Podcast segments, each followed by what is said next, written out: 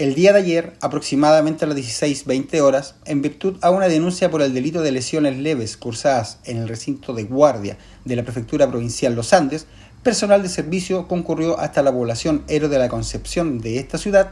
quienes al llegar cerca de una botillería ubicada en calle Ignacio Carrera Pinto, se percatan que desde el interior de un vehículo color negro con cuatro personas en su interior, comienzan a disparar hacia el interior del mencionado local comercial motivo por el cual se identifican como funcionarios de la PDI, instantes en que fueron atacados por estas personas usando al efecto las armas de fuego que portaban, acción que fue inmediatamente repetida por los funcionarios policiales, iniciándose a la vez una persecución por varias arterias de la ciudad, la cual culminó con la detención de tres de los cuatro ocupantes del automóvil,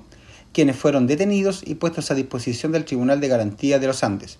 Es dable mencionar que uno de los detenidos sufrió una herida por impacto balístico en su pierna derecha de carácter leve.